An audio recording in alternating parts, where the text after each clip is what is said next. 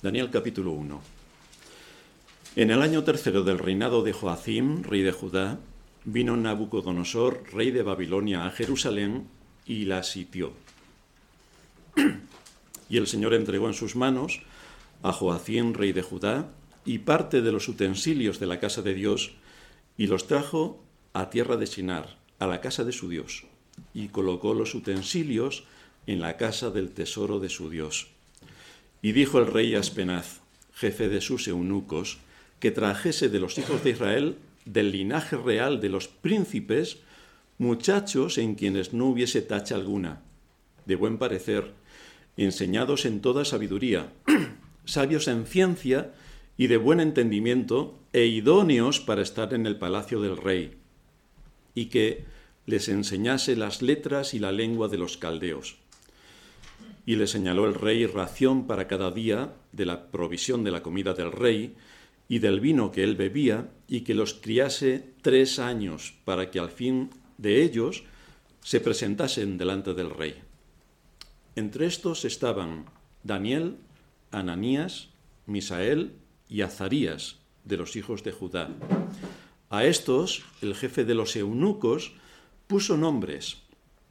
Puso a Daniel Belsasar, a Ananías Sadrach, a Misael Mesac y a Azarías Abednego. Y Daniel propuso en su corazón no contaminarse con la porción de la comida del rey, ni con el vino que él bebía. Pidió, por tanto, al jefe de los eunucos que no se le obligase a contaminarse.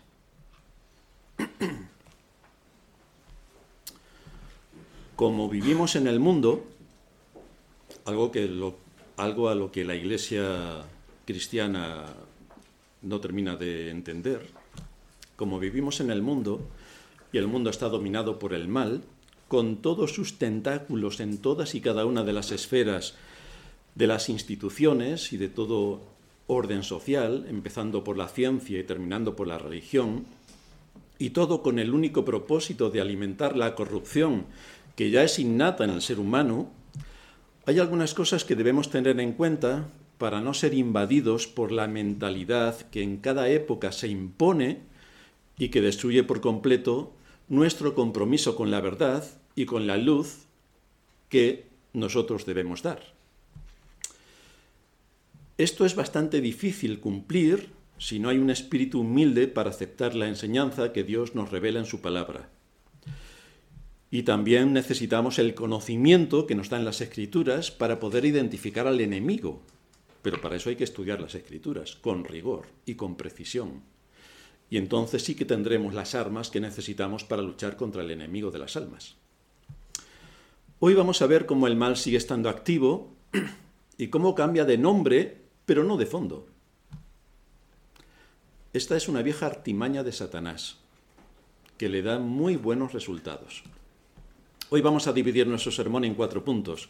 Vamos a ver en primer lugar la capital del mal, en segundo lugar la religión del mal, en tercer lugar la estrategia del mal y en cuarto lugar la defensa contra el mal.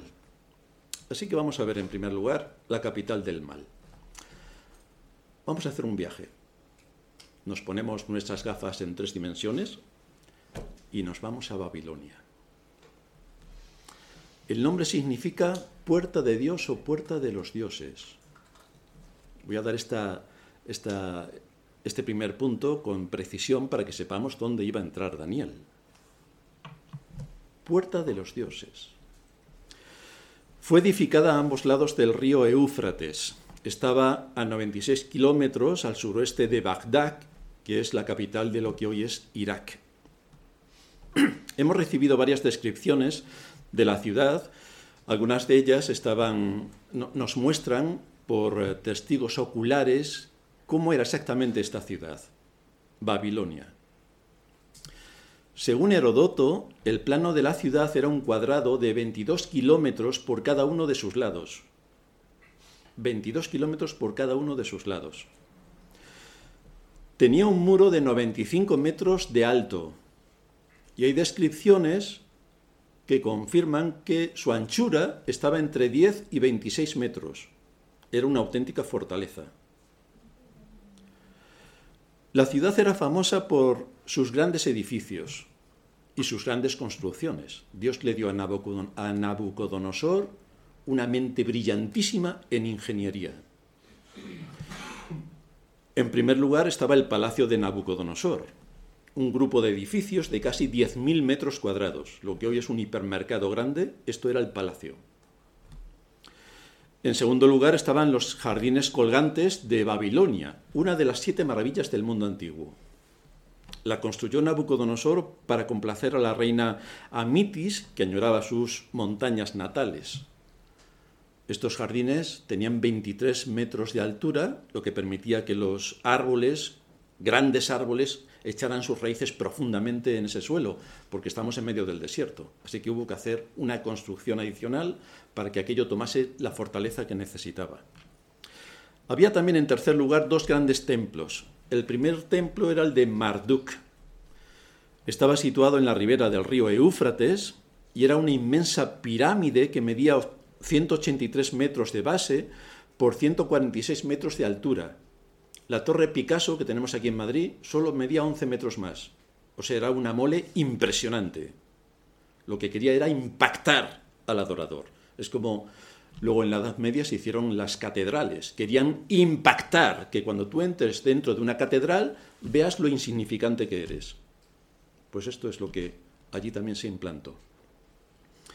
A este templo, curiosamente, fueron a parar parte de los utensilios del templo de Jerusalén con una intencionalidad evidente por parte de Nabucodonosor. Si traigo los utensilios del templo sagrado de Jerusalén y los pongo aquí, en el templo de Marduk, ¿qué creéis que harían los judíos? Ir a adorar al templo de Marduk. Así que sutilmente vemos este sincretismo donde se mezcla lo sagrado con lo profano, o lo pagano en este caso, y las mentes débiles, o los que no tienen una analítica completa en su mente, pues al final acaban adorando donde jamás se deberían haber acercado. La ciudad tenía un centenar de puertas de bronce, 25 por cada lado, 22 kilómetros de ancho, o sea, por cada uno de los lados. Por lo tanto, tenía 25 puertas de bronce. De estas puertas nacían las grandes calles perpendiculares a la muralla, que se cortaban en ángulo recto y dividían la ciudad en cuadrados uniformes. Era todo una rectitud, todo perfecto. El río Eufrates pasaba por el centro de la ciudad y la dividía en dos.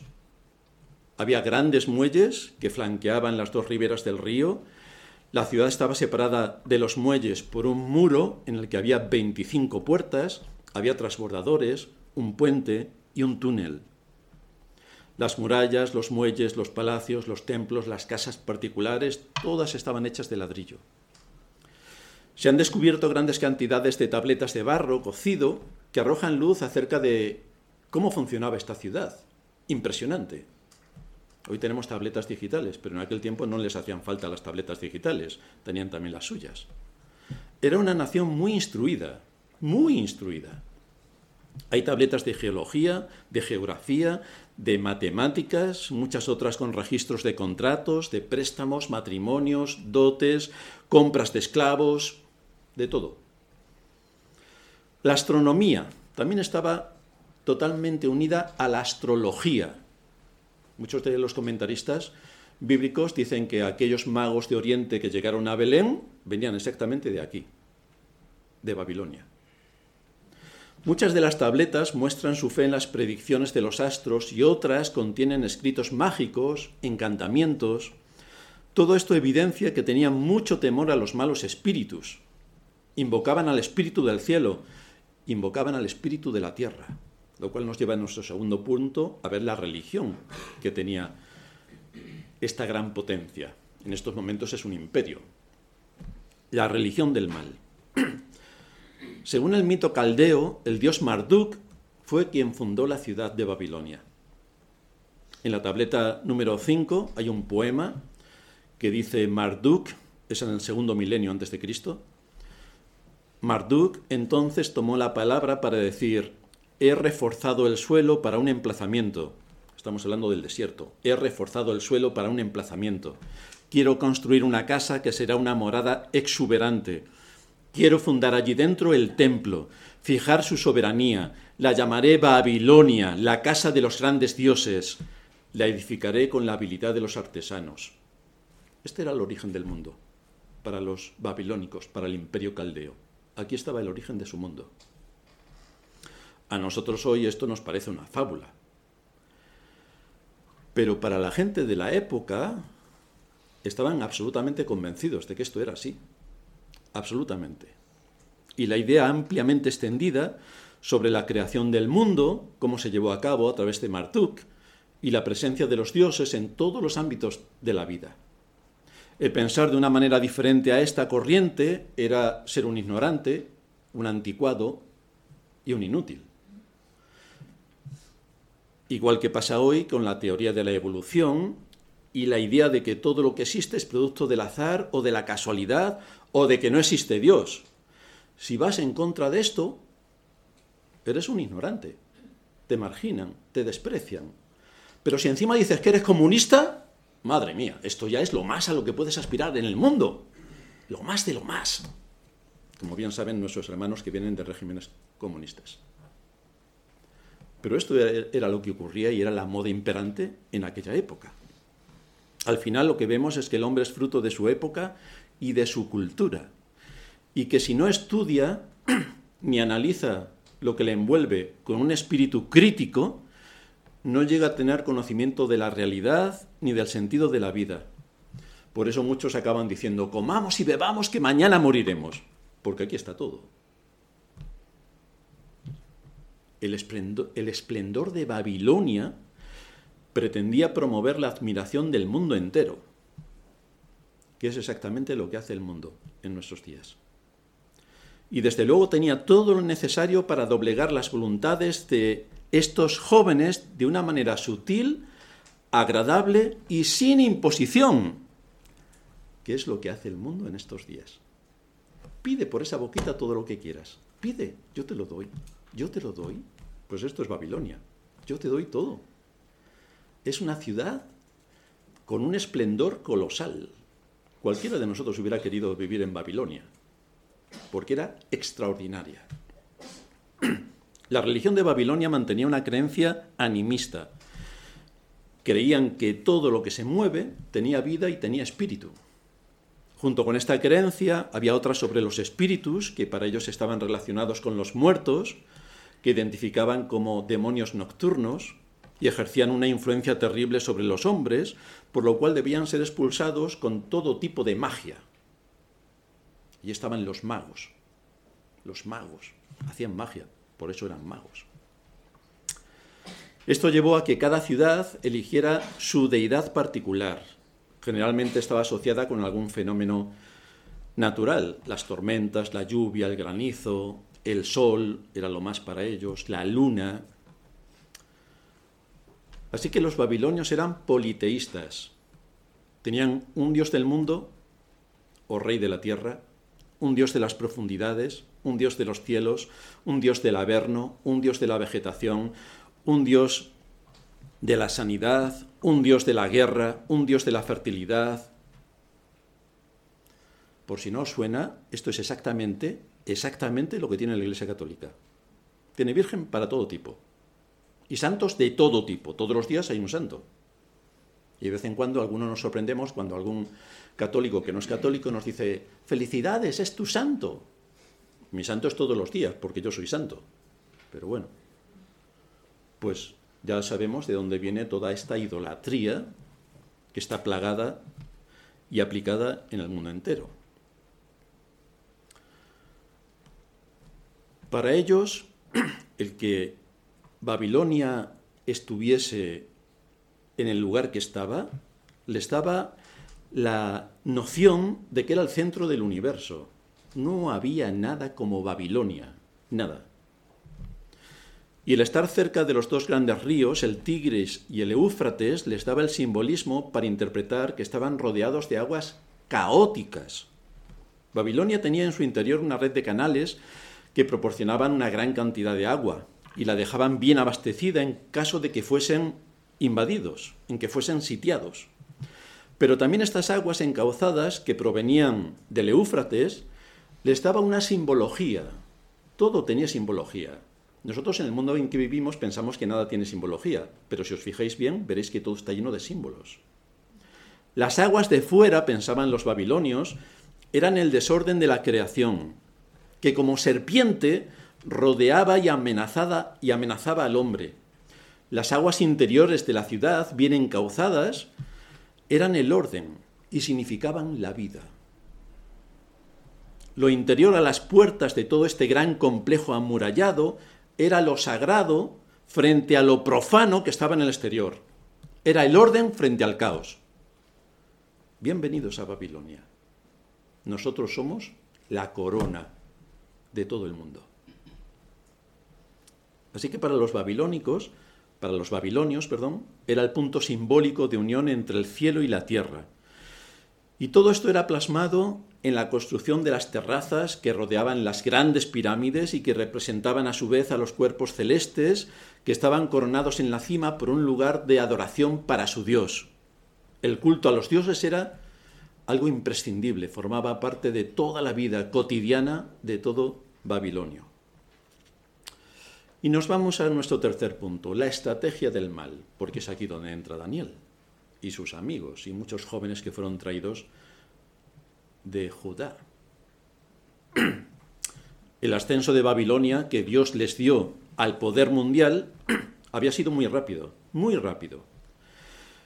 Nabucodonosor sabía que iba a ser muy difícil controlar un imperio tan grande, así que se le ocurrió una estrategia genial tomar a un grupo de jóvenes de la realeza judía y convertirlos en babilonios.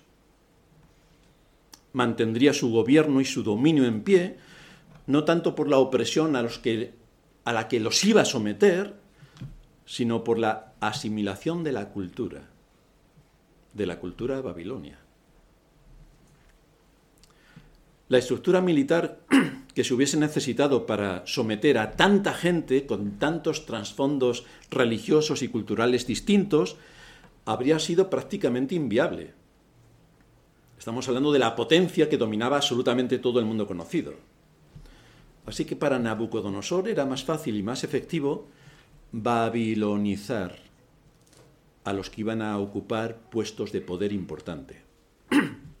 Daniel nos describe cómo planeaba Nabucodonosor preparar a estos cautivos que eran tomados de familias reales, no para imponerles una carga ante la que ellos se rebelarían, no iban a ser esclavos azotados por, eh, con látigos y sometidos a una esclavitud imposible de sobrellevar. No, los iba a llevar al palacio, con todos los lujos del palacio, con toda la destreza e información de gente que pertenecía al palacio. Les propuso posiciones de liderazgo dentro del imperio.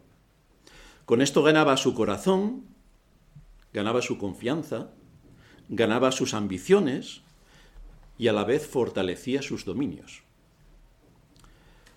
Porque esta inmersión a todos los niveles les proporcionaba a los vencidos una vida futura en la que ellos dispondrían de un gran poder para sentirse cómodos dentro del imperio. Y dijo el rey a Aspenaz, jefe de sus eunucos, que trajese de los hijos de Israel, del linaje real de los príncipes, muchachos en quienes no hubiese tacha alguna, de buen parecer, enseñados en toda sabiduría, sabios en ciencia y de buen entendimiento, e idóneos para estar en el palacio del rey, y que les enseñase las letras y la lengua de los caldeos. El rey quería consolidar su imperio. No le valían los cantamañanas ignorantes o inútiles, como los que estamos acostumbrados a ver en las altas instituciones del Estado de nuestros días. Todos estos hubieran sido barridos. El rey quería gente competente, gente bien formada.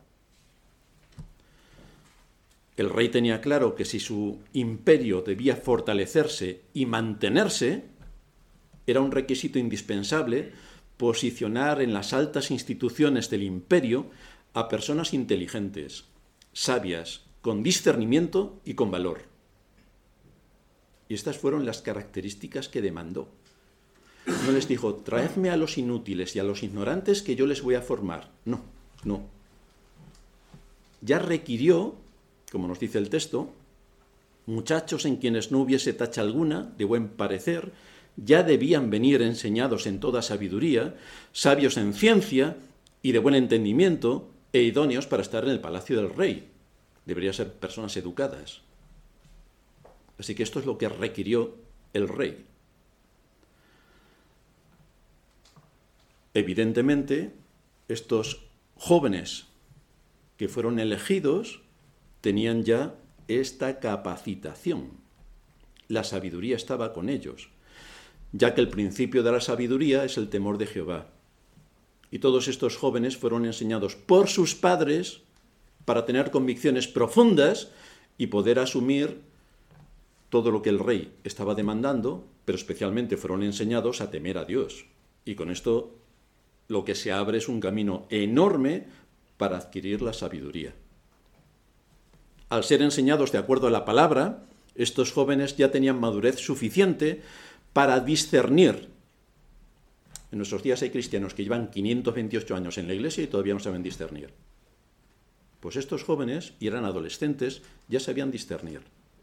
Ya podían actuar con criterio en muchos campos del conocimiento y por supuesto podían aplicar justicia porque le aprendieron de lo que enseña la escritura. Eran sabios en ciencia, lo que significa que no solamente tenían un conocimiento teórico, sino que sabían aplicar ese conocimiento a un uso apropiado para obtener un beneficio. Esa es la sabiduría. El término hebreo traducido como ciencia implica la capacidad de correlacionar hechos y de llegar a conclusiones lógicas para, para aplicar de forma eficaz el bien tanto para la sociedad como para casos concretos de la vida cotidiana. Eran expertos en ciencia. El buen entendimiento, al que hace mención también aquí la escritura, es la capacidad intelectual cuyo significado literal es conocedor del conocimiento. Por tanto, es evidente que Daniel y sus amigos tenían una educación esmerada que les permitía discernir y dirigir todos los desafíos a los que pudieran verse sometidos a causa de las altas responsabilidades de gobierno que asumirían más tarde. Ya venían formados y eran adolescentes. Hoy si le decimos a alguno de nuestros adolescentes que va a entrar en este ámbito, bueno, a nadie se le puede imaginar pensar que iban a actuar como Daniel y sus amigos. Así que es una reflexión bastante profunda para los padres, porque estos hijos eran fruto del trabajo de sus padres. Fueron introducidos en el Palacio Real con todo cuanto pudieran desear, con un plan de formación extraordinario y con todas las comodidades que suponía ser equipados para servir al imperio desde posiciones de poder. Esto es lo mejor que a cualquiera le podría pasar. Ahora bien, el objetivo final que había detrás de todo esto era desviar su conciencia y extraviar su alma. Este era el objetivo de fondo. Esto lo detectó Daniel de inmediato, de inmediato. Hoy en la cristiandad lo más increíble que alguien pudiera tener es identificar el mal, porque vivimos en un mundo de paz y alegría y además en las navidades todo es paz y todo es alegría. Pues Daniel lo identificó con pestañear. Identificó que aquello era la cuna del mal. Para enfrentarse a todo esto y no ceder a la sutil tentación, Daniel debía estar revestido de los principios que enumera Pedro y que lo leíamos en nuestra lectura de introducción. Vosotros también, poniendo toda diligencia, por esto mismo añadid a vuestra fe virtud. A la virtud, fijaos, algo increíble en el mundo cristiano, conocimiento. Al conocimiento, dominio propio. Al dominio propio, paciencia. A la paciencia, piedad. A la piedad, afecto fraternal. Y al afecto fraternal, amor. Porque si estas cosas están en vosotros y abundan, no os dejarán estar ociosos ni sin fruto en cuanto al conocimiento de nuestro Señor Jesucristo. Y esto es lo que tenía Daniel. Una de las advertencias que nos hace la Escritura es que identifiquemos al enemigo Y esto es algo que a la cristiandad le queda muy lejos porque en general es incapaz de hacerlo. No identifica ni sus propios pecados, imaginaos al enemigo. Todo lo que le cuentan se lo cree, todo.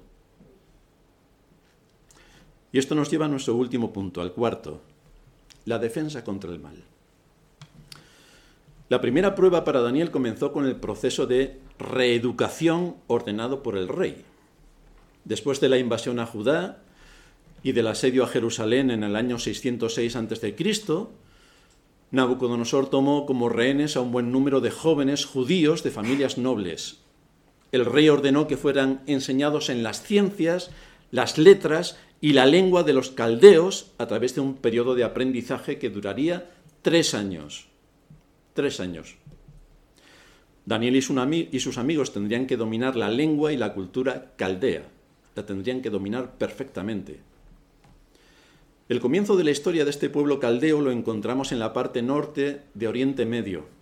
Sin embargo, a medida que el imperio se extiende, la ciencia, la literatura y la filosofía caldea se convierten en el sistema educativo predominante en todo el mundo conocido. Era el imperio, así que imponía sus normas. La lengua, evidentemente, era muy importante. Era un idioma cada vez más influyente y práctico en el comercio. Por lo tanto, Daniel tenía que dominar esta lengua para poder moverse con soltura en todo el imperio, porque él iba a tener que dirigirlo. Él iba a tener que dirigirlo. Luego veremos cómo llega a posiciones de poder, donde durante cuatro reyes él ocupa la segunda posición, la primera después del rey, y en dos imperios distintos, lo cual es impactante. En su formación, se incluían estudios de matemáticas, de astronomía, de historia natural, de agricultura y de arquitectura. Los caldeos poseían un enorme conocimiento en estas materias. No había nada malo en aprender todas estas cosas. No había nada malo en aumentar el conocimiento.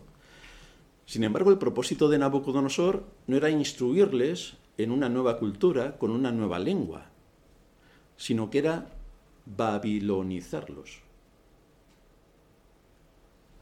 Hacerlo en un ambiente abierto, de completa libertad, envolverles en unos contextos y circunstancias muy sutiles que fueran calando en sus conciencias, en su lenguaje, en sus hábitos, porque su objetivo final era reprogramar sus convicciones. Y si todo el mundo lo hace, ¿qué mal hay en que yo también lo haga? Para llevar a cabo esta reeducación, los babilonios exigían a estos nuevos alumnos que ahondaran en el conocimiento que ellos tenían de la astrología, de la mitología, en la cual se incluían teorías sobre la creación del mundo, de las artes mágicas, de sus dioses, ya que, como dije antes, los babilonios eran politeístas. En todo esto estaba empezando a introducirse Daniel. Pero eso es exactamente lo que se está haciendo hoy desde los centros educativos con los jóvenes. No les enseñan matemáticas, porque ahora hay matemáticas con género. Vaya, no sabía yo que 2 y 2, 4 tiene que ver con el género. Serán 4 y no 4. Matemáticas con género. Ya no son lugares para aprender ciencia, sino para aprender ideología, para inyectarse ideología. Si quien ostenta el poder tiene el control de los centros educativos, puede intoxicar todo lo que se le ocurra, porque no tendrá rival y someterá las conciencias de los ciudadanos según su criterio, como vemos que está ocurriendo a una velocidad extraordinaria. Se están reprogramando las convicciones. De hecho, la cristiandad ya no tiene convicciones. Solamente sabe que existe Dios. Es un logro extraordinario, porque Satanás también lo sabe, así que más o menos están al mismo nivel. Como primera medida para adaptar sus mentes y, y quitarle su identidad, los babilonios cambiaron, perdón, los babilonios cambiaron sus nombres. Así que a Daniel le pusieron Belsasar. Pero si observamos el mundo en el que vivimos, Eso es exactamente lo que se está produciendo.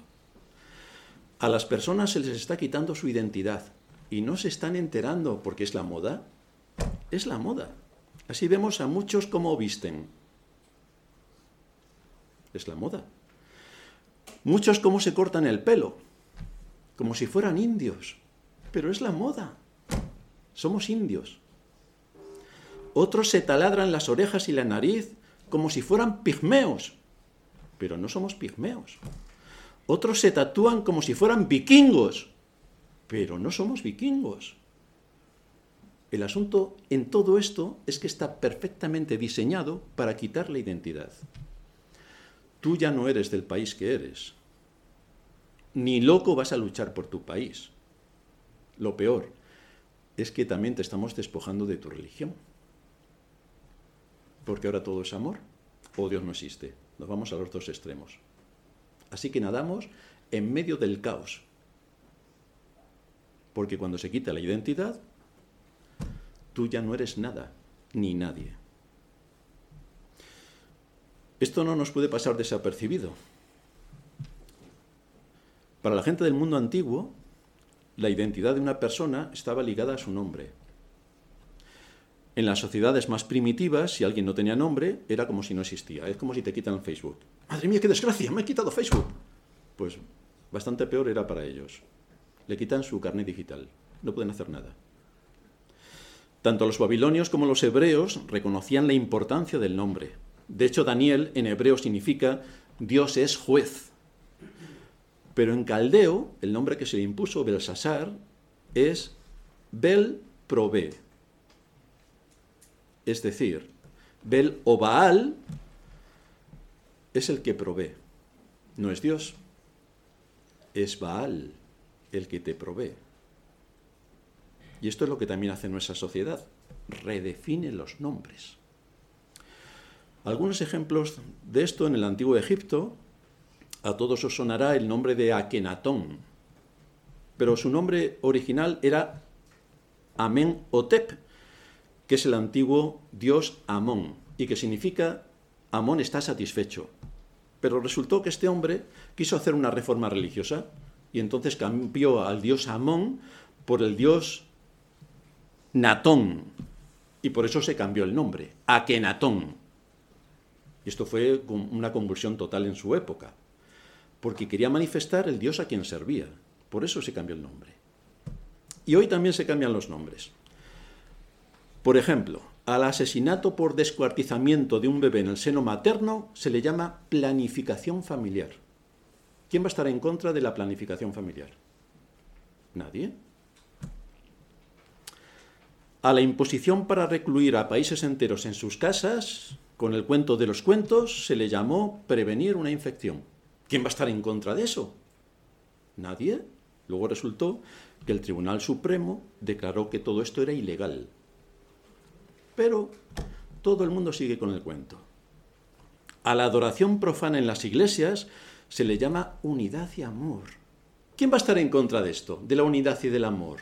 Sobre todo del amor. Nadie. El asunto es, ¿los ciudadanos tienen claro que están siendo sometidos, como Daniel, a un proceso de ingeniería social? ¿Los ciudadanos se están dando cuenta de esto? O lo que es más grave, los cristianos son conscientes de que en un altísimo porcentaje la iglesia a la que asisten es una sinagoga de Satanás.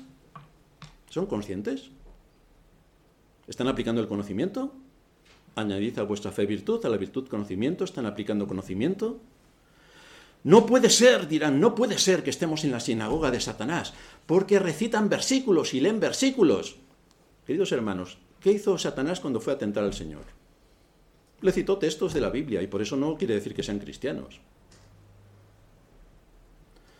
Desde luego en la mente de Daniel estaba el propósito firme de mantener sus convicciones aun cuando las circunstancias y su mismo nombre fuera cambiado. Determinó mantener sus convicciones. Todos nosotros tenemos que tomar cada día decisiones respecto a lo que tenemos y debemos hacer, porque conforme a lo que pensamos, hacemos. Si tú piensas una cosa, acabarás haciendo eso que estás pensando. Podemos buscar argumentos para estar frustrados por todo lo que pasa a nuestro alrededor. Y con esto lo que conseguimos es amargar la vida a quienes nos rodean. O podemos tener una actitud que edifique y que aliente. Y por lo tanto, esto también en nuestros hechos se va a mostrar, alentando a los que están a nuestro alrededor. Podemos tener una actitud amarga y de queja, y entonces fastidiamos a todo el que hay a nuestro alrededor porque nos quejamos de todo. O podemos tener una actitud alegre y edificamos, y ponemos un espíritu contento en los que nos rodean. ¿Qué actitud debería tener Daniel, que había sido arrancado de su familia siendo adolescente, llevado cautivo a otro país, sometido a unos, a unos entornos que para él eran completamente inasumibles. ¿Empezaría a quejarse, a lamentarse, a maldecir a Dios, a pobre de mí? ¿O qué empezaría a hacer Daniel? Porque vemos que no hizo nada de todo esto.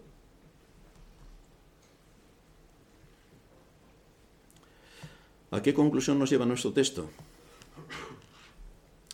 A que la civilización a la que llegó Daniel era sobresaliente un futuro brillante aparecía ante sus ojos. Pero ante toda esta tentación extraordinaria, este joven no se dejó engañar. No solo fue fiel en su apreciación sobre la comida, sino también transparente con los principios que lo movían a negarse a tomar de esa comida, porque atentaba contra el segundo mandamiento. Las comidas en, Babilonia esto no lo hacen muchos de los creyentes, que cuando tienen un plato de comida delante no dan gracias a Dios, lo cual es realmente espantoso, pero los babilónicos sí. Cuando tenían una comida delante, daban gracias a su Dios. Esto también implicaba que Daniel tenía que someterse a, a ese régimen de disciplina teológica. Y Daniel tampoco quería pasar por esto. Por una parte, la comida era completamente contraria a lo que sus convicciones respecto a la ley levítica le decían. Y por otra parte, esa comida era también eh, ofrendada a los dioses. Por lo tanto, podría caer en idolatría. Esto es lo que nos dice el texto de 1 Corintios 10:27. Si algún incrédulo os invita y queréis ir, de todo lo que os ponga delante, comed sin preguntar nada por motivos de conciencia mas si alguien dijere, esto fue sacrificado a los ídolos, no lo comáis, por causa de aquel que lo declaró, y por motivos de conciencia, porque del Señor es la tierra y su plenitud. Vamos a hacer una fiesta como ya hacen en muchos pueblos, en honor de la Virgen no sé qué. Una fiesta donde hay comida, pero si están, la comida es para la Virgen de tal, ¿tú qué haces comiendo? ¿Tú qué haces uniéndote a una fiesta donde se está alabando a una Virgen? ¿Tú qué haces en medio de todo esto? vamos a tener una fiesta por la patrona de mi pueblo y tú te vas a la fiesta a, adorar a la patrona. Tú dices, no, no, yo no participo, pero estás en la fiesta. ¿O no? Entonces, ¿qué estás haciendo? Estos son pequeños matices que dentro del proceso babilonizador al que estamos sometidos, también surge de forma natural. Pero Daniel, no, Daniel identificó todo esto desde el principio. Esto era idolatría, y esto era atentar contra sus convicciones en cuanto a los regímenes alimenticios que tenía puesto el pueblo de Israel.